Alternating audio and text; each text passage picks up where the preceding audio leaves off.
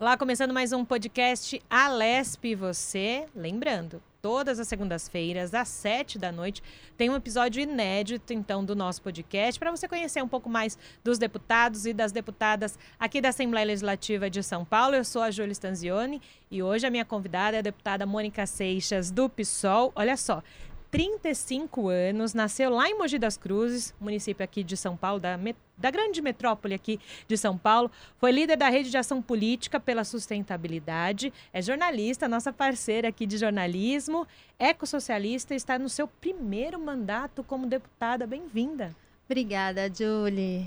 Muito bom ter a senhora aqui, muito bom ter uma deputada aqui para conversar um pouquinho sobre esse trabalho legislativo, seu primeiro, eh, sua primeira legislatura, não é?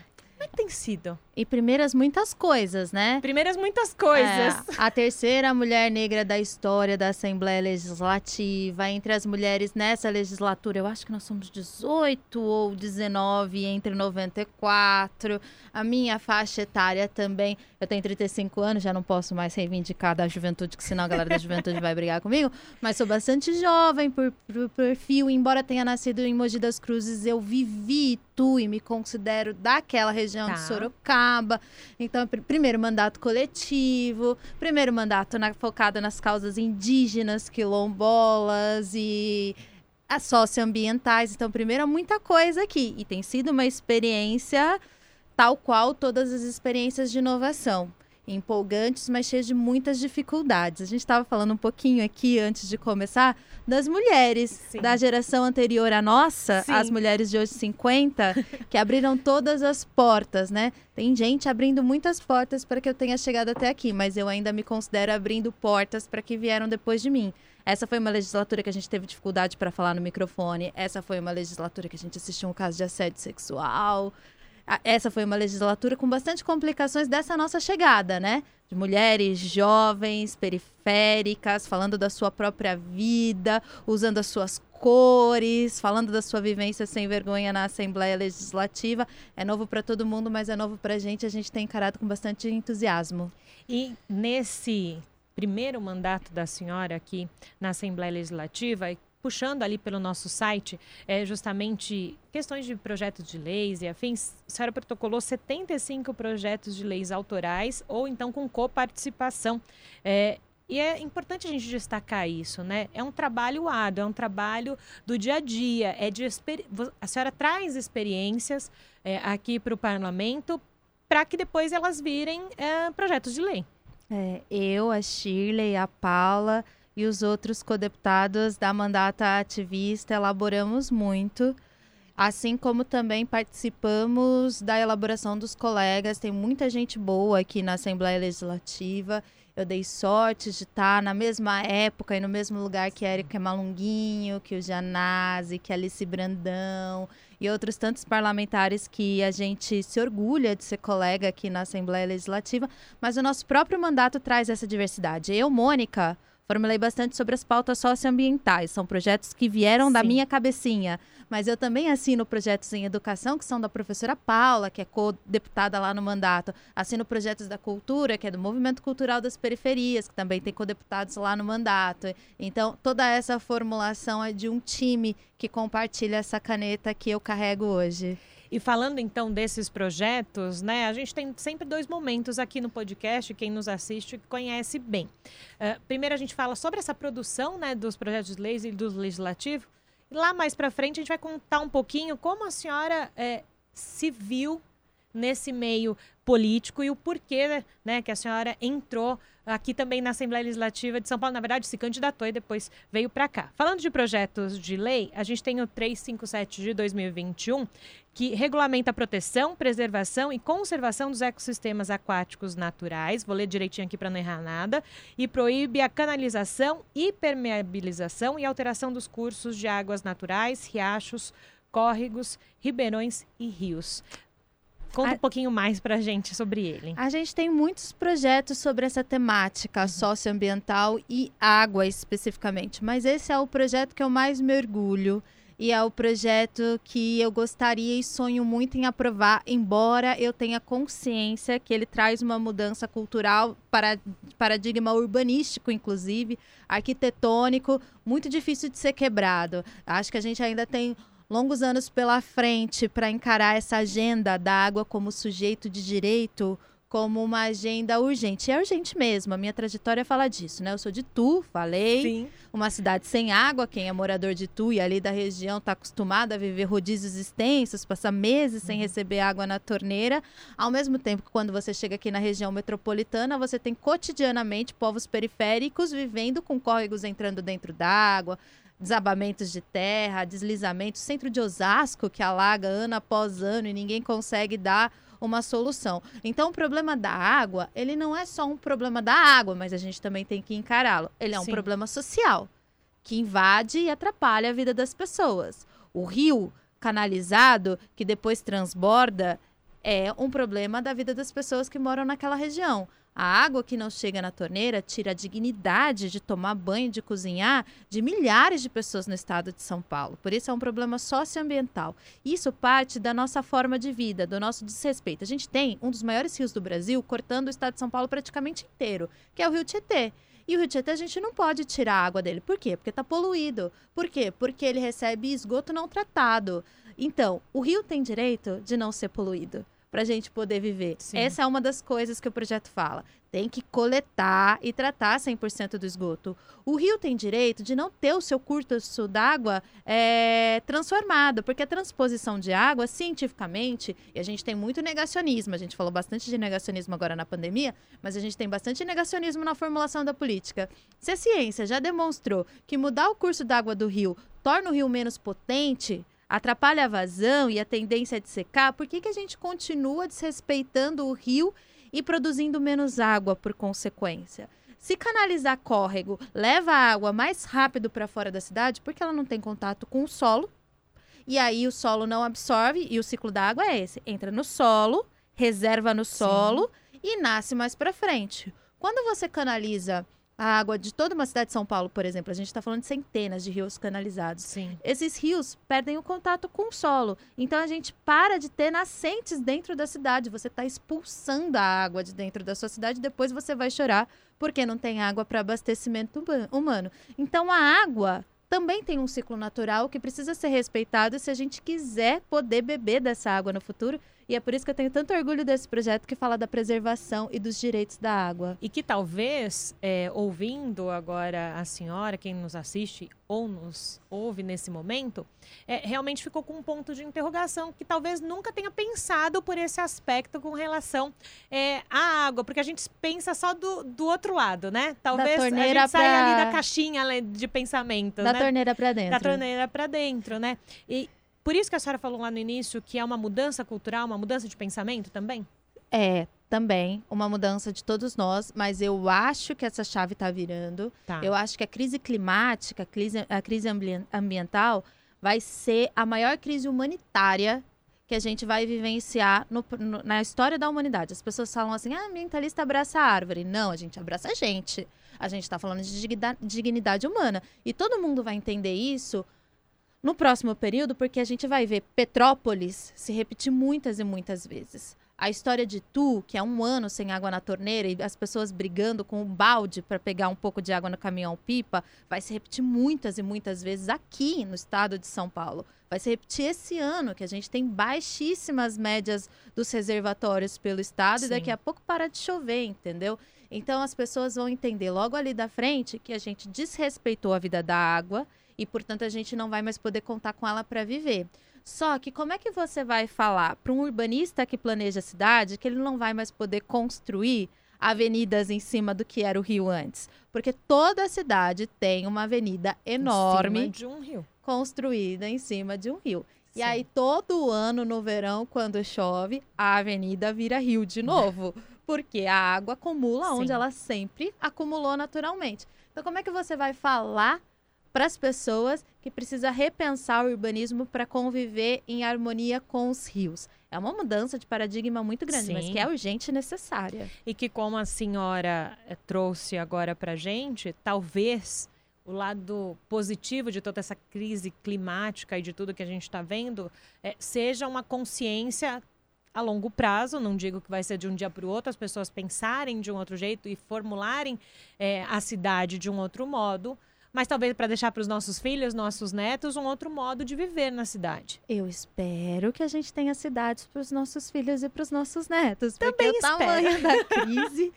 porque o tamanho da crise é assustador. Nós somos muito negacionistas. Tem duas coisas na política que me trouxe até aqui. Uma é a falta da vivência da maioria da população. A gente fala pouco de transporte público, a gente fala pouco de fome, a gente fala pouco da escola pública porque falta pobre na política. Falta gente que usa os recursos públicos, falta mulher para discutir como é difícil. Se a cidade fosse plane... se as cidades fossem planejadas por mulheres, a gente não ia estar tá discutindo acessibilidade, porque toda mulher transporta carrinho de bebê, carrinho Sim. de feira e já sabe que as calçadas e os caçamentos é uma merda.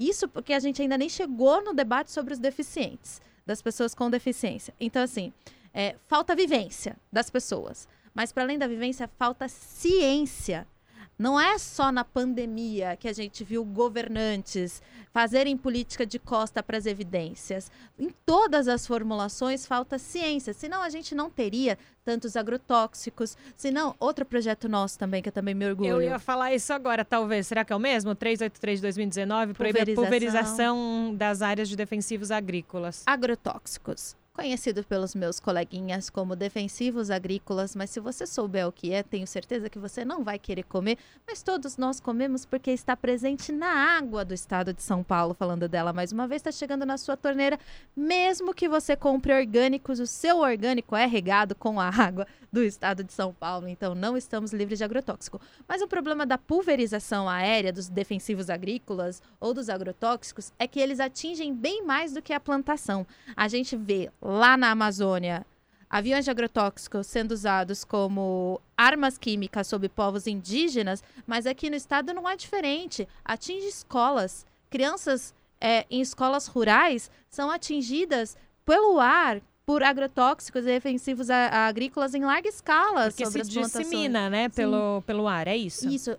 Na, nas regiões de cana aqui do estado de São Paulo, há grande incidência de cânceres ou de má formação de bebês, de fetos por conta da quantidade de agrotóxicos jogada indiscriminadamente sobre as cidades, porque se mira na plantação, mas o vento carrega, distribui, o agrotóxico chega a quilômetros de distância do seu alvo. Então, é um problema gigantesco que já teria sido resolvido e proibido se a gente tivesse na política uma formulação a partir da ciência e da evidência. Porque essa questão é outra que talvez as pessoas agora comecem a pensar depois do que a senhora nos trouxe, é porque é algo in, entre aspas invisível, né? Quando você fala de pulverizar, as pessoas imaginam que é só no local, né? E se dissemina, sim, né? Então não se pensa que a partir disso a gente tem consequências. Você respira, um veneno in natura que os trabalhadores da área rural precisam usar máscaras para trabalhar.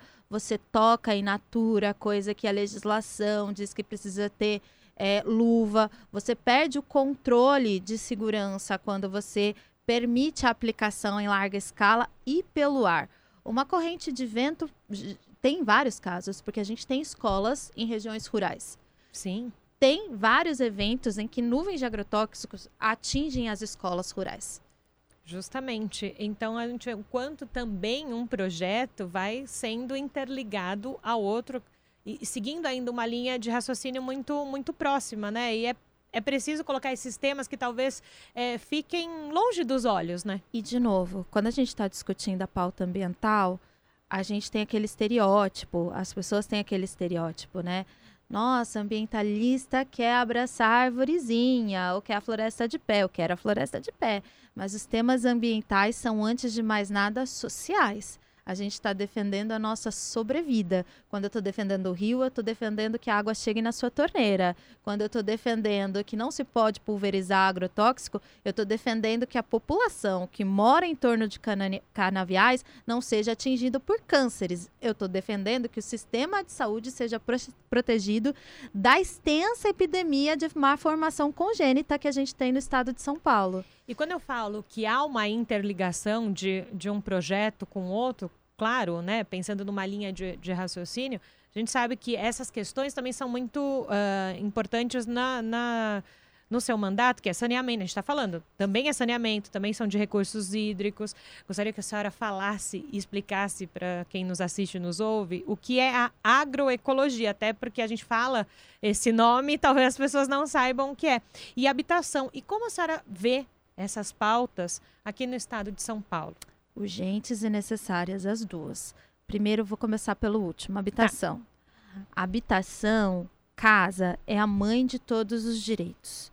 Uma pessoa sem CEP não acessa a escola pública, não acessa o postinho de saúde, não procura emprego, casa é a mãe de todos os direitos. E se a gente não planejar a habitação para todas as pessoas, primeiro que a gente está ignorando a dignidade humana, que uma pessoa tenha condições mínimas de sobreviver. Segundo, a gente está afetando forma de vida coletiva, porque a desordem urbana afeta todos nós. Por exemplo, favelas.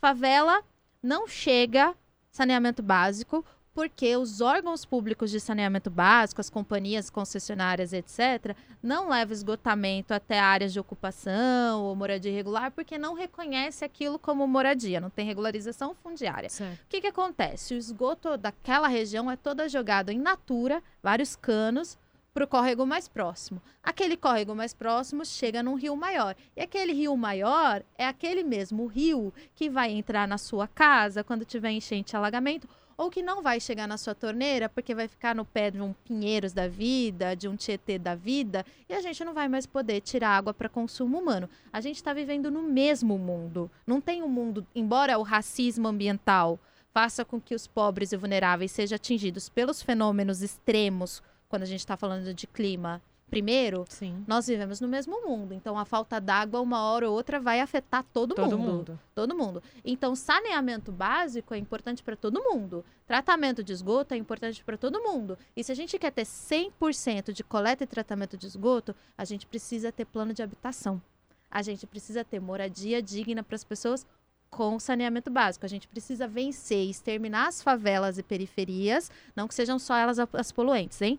Vou abrir uma aspas Sim. aqui. As, as indústrias também poluem bastante e não tratam o seu esgoto. Mas esse é só um exemplo de como a gente caminharia para um mundo socialmente e ambientalmente mais justo com moradia primeiro. Esse é o ponto. Tá. Agroecologia é uma nova forma de plantar para comer. Parte Perfeito. do princípio que o terreno e o lugar onde a gente vive já foi programado naturalmente para nossa existência a água, a semente, o ar, já estava tudo aqui quando a gente chegou e tudo pronto para nos dar vida. A gente altera muito a partir do trabalho a natureza sem consequência, sem pensar na consequência dos nossos atos. A, agro, a agroecologia usa o saber natural, misturar plantas que podem ser defensivos agrícolas tá. com plantas que são mais frágeis, plantas altas para fazer sombra sobre as que precisam, para alterar o mínimo possível o ciclo natural da produção de comida, respeitando o ciclo da terra, respeitando a sua qualidade de vida e não usando químicas que podem ser danosas tanto para a terra, porque a terra fica doente. Sim. Quando você usa muito agrotóxico, eu não gosto de defensiva agrícola, não é defensiva agrícola, é agrotóxico. Agrotóxico, a terra fica doente, o solo fica doente, o lençol freático fica doente, a água fica doente. A agroecologia parte de outro princípio que deve ser incentivada, que deve ser, é, inclusive, economicamente incentivada. É muito difícil você escoar a produção agrícola, né? Na malha viária, enfim, ter venda a partir de pouco. Apesar que a grande maioria das pessoas compram do pequeno, do seu bairro, Sim. da sua cidade, etc. Quando você está falando em escoar, vender para as grandes marcas, para os grandes Não supermercados, acontece. essa logística é muito difícil. E, ouvindo a senhora é, falando todos esses aspectos, essas questões, é, a gente ouve, principalmente nos últimos anos, falar da pauta de sustentabilidade, né? É, na visão da senhora, essa sustentabilidade está realmente sendo colocada em prática? Ou não? É só um modo é, de empresas, principalmente empresas, é, se colocarem como politicamente corretas ali. Sustentabilidade é uma das teorias ambientais. Existem tantas outras que valem a pena Sim. conhecer, né? Chico Mendes e o extrativismo, o ecossocialismo, que é Sim. é onde eu me posiciono, o preservadorismo, que foi utilizado nos anos 80 por muitos movimentos sociais para construir a legislação de preservação ambiental que a gente conhece até hoje, por exemplo, parques estaduais. Sim. São áreas de preservação ambiental em que as árvores têm que ficar lá e que a gente não pode mexer. Isso é o preservadorismo. O tá. extrativismo do Chico Mendes, ele quer que a gente reconheça os povos da floresta. Nós, civilizados, urbanos, etc., não devemos explorar a floresta. Mas a floresta tem gente. E indígena constrói casa. E quilombola derruba áreas para fazer roça e etc. Vivendo em harmonia no ciclo natural deles, como sempre foi. E a nossa legislação, por exemplo, os parques estaduais do Jaraguá, vou dar um exemplo. O Parque Estadual do Jaraguá é uma eterna guerra com os indígenas do Jaraguá. Porque o preservadorismo, que é uma corrente tá. de pensamento ecológico, diz que não pode derrubar nada. Então, os indígenas não podem nem pescar no Jaraguá. A nossa legislação branca, civilizada, é contra a vida dos indígenas.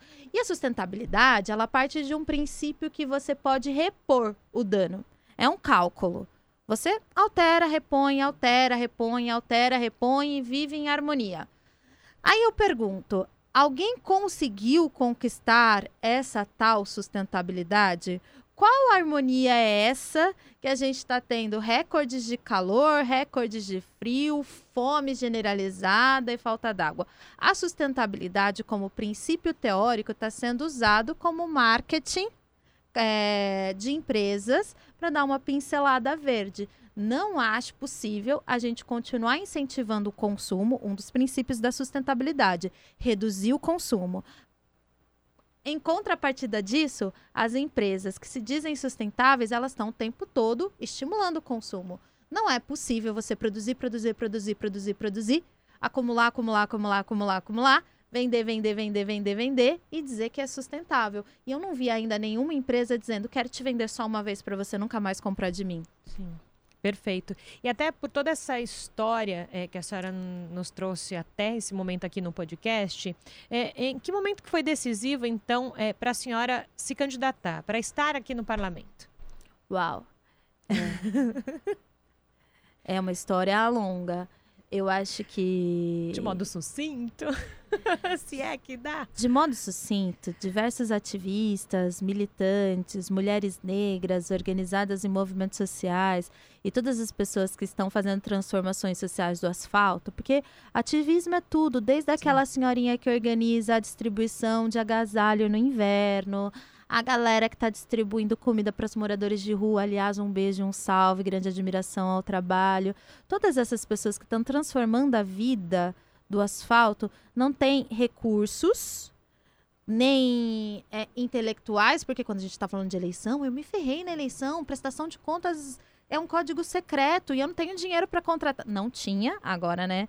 Não tinha dinheiro para contratar um especialista. Isso custa uma Sim. fortuna. Você não tem recursos intelectuais, econômicos e nem autoestima para concorrer a uma eleição. Pensa, esses senhores que aqui estão há três décadas, o tempo que eu tenho de vida, eles são tidos como messias, gurus, quase reizinhos da sua localidade. Eu era garota que estava plantando árvore, então não, não, não, não tem nem autoestima para isso. E aí eu acho que o link foi a necessidade, a raiva também, ela ela é um combustível gigantesco, né? Eu sou de uma geração de revoltados é, querendo transformar as coisas, mas a escolha nunca foi minha. A escolha foi coletiva. Dentro das organizações que eu componho, que eu estudo, a galera falando assim: ah, você estudou jornalismo, você fala bem. Isso é um isso é um diferencial. diferencial. Então vai lá falar dos nossos sonhos, vai lá falar pela gente. Eu fui sendo empurrada e trazida para cá. É, coletivamente deu certo. Tanto é que eu sou a garota do mandato coletivo, né? Pois bem, e a, aproveitando o seu gancho, né? A senhora falou de coletividade e é um mandato coletivo. Mais uma vez, o pioneirismo que nós falamos lá no início do podcast, o Alesp e você, e é um mandato coletivo que trouxe a senhora aqui para o Parlamento Paulista, algo inédito. Uh, e lá no início, a senhora falava o quanto é, poderia ser difícil esse mandato e essa inovação de mandato. Que balanço que a senhora faz? Bom, é, eu divido em dois capítulos. Tá. Um capítulo é o mandato em si. Nós somos um mandato e a gente aqui tem uma atuação que eu considero impecável. É... Confetes à parte, a gente atuou em todas as temáticas. Como oposição, a gente da oposição aqui deu trabalho, movimentou a casa, mudou cultura, se jogou a todos os debates, aprovou projeto, fiscalizou. Como mandato, a gente cumpriu o que a gente se propôs. É um mandato diverso, atuante, dinâmico. Perfeito. Como experiência eleitoral, foi aos trancos e barrancos. Eu acho que a gente prestou um grande serviço, todos nós com todas as dificuldades, Sim. que estivemos no mandato coletivo. Tem gente que se elegeu, tem seu próprio mandato agora, muito orgulho da Erika Hilton, vereadora em São Paulo. Tem gente que saiu Sim. no meio da experiência porque a gente divergiu e brigou e grupos políticos rompem. Mas muito orgulho de todos que participaram de, dessa experiência até aqui, porque a gente rompeu paradigmas e foi a maior inovação política eleitoral dos últimos 50 anos. E depois da nossa experiência, muitas outras pessoas estão fazendo bem melhor do que a gente no ponto de vista de organizar programaticamente o que vão fazer juntas, né? A minha experiência coletiva teve um monte de gente que queria ser deputado tanto quanto eu. Sim. E a gente brigou, porque não cabia nove deputados num único mandato. As outras experiências coletivas estão elaborando regulações éticas para que várias pessoas sejam um coletivo e que Sim. tomem decisões em consenso, e que se ajudem, etc. Até a Justiça Eleitoral está versando sobre isso. Agora, por exemplo, nessa eleição já será possível você colocar o nome do coletivo na urna, não mais o nome da figura, como foi na minha eleição, Sim. que era o meu nome, e eu falava para os eleitores, é a Mônica mais Sim. a mandata ativista e etc. Então, é uma inovação que prestou um grande serviço, sobretudo sobre quem traz. Como eu disse para você que eu não tinha nem autoestima, pobre, periférica, mãe solo, negra para estar tá aqui, e o coletivo me empurrou, eu noto que nas candidaturas coletivas, as eleitas são sempre grandes ativistas do movimento negro, mulheres, mães solos, que não teriam condições de fazer sozinha e que coletivamente estão alcançando esses lugares. Então, assim, como experiência, a minha deu problema. Sim. Acho que até os problemas a gente prestou um serviço porque a gente tratou de forma transparente, foi tudo nos jornais. Eu me sinto vivendo um reality político. Meu Big Brother tá durando quatro anos. Mas até.